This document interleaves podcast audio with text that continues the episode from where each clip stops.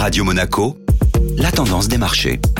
Radio Monaco, la tendance des marchés avec Société Générale Private Banking. Bonjour Gabriel Sultan. Bonjour Benjamin. Les marchés actions européens clôturés en nette hausse hier. En Europe, l'inflation est ressortie en dessous des attentes à 10% par an et montre des signes de ralentissement pour la première fois depuis juin 2021. Les indices européens ont donc été soutenus et le CAC 40 clôturé en hausse de 1,04%, effaçant ainsi ses pertes sur un an glissant. Les valeurs du luxe sont particulièrement bien performées et les sociétés Kering, Hermès et LVMH ont bénéficié de l'optimisme lié à l'anticipation d'un arrêt de la politique zéro Covid en Chine. Et que s'est-il passé outre-Atlantique? La journée a été ponctuée par de nombreux indicateurs économiques, mais Wall Street évoluait peu à l'ouverture. Les chiffres du jour plutôt du côté d'un ralentissement. Le PMI de Chicago aux États-Unis est ressorti à 37,2 en novembre, au plus bas depuis mai 2020, alors qu'il était attendu à 47. Les investisseurs ont les yeux rivés sur les chiffres de l'emploi aux US qui sortiront vendredi et qui permettront d'en savoir plus sur l'évolution de la politique de resserrement monétaire de la Réserve fédérale américaine.